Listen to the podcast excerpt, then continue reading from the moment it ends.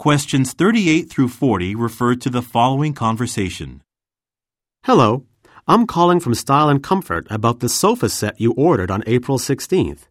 We informed you that it would be delivered on April 21st.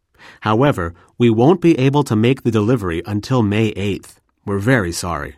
Hmm, I must say that will be an inconvenience for us. You see, we're replacing the old sofas in our clinic. They'll be picked up for disposal on April 20th. Our patients won't have any place to sit until we receive the new ones. I understand. Um, what we could do is bring you the set in our showroom. Then we'd pick it up on the 8th. Otherwise, you could take a look at the product section of our website and choose another set. OK, well, I'll do that with the doctor and I'll call you back. Number 38. Why did the man call the woman?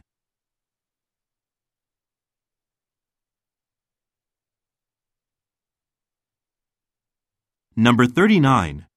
According to the woman, when will some sofas be picked up?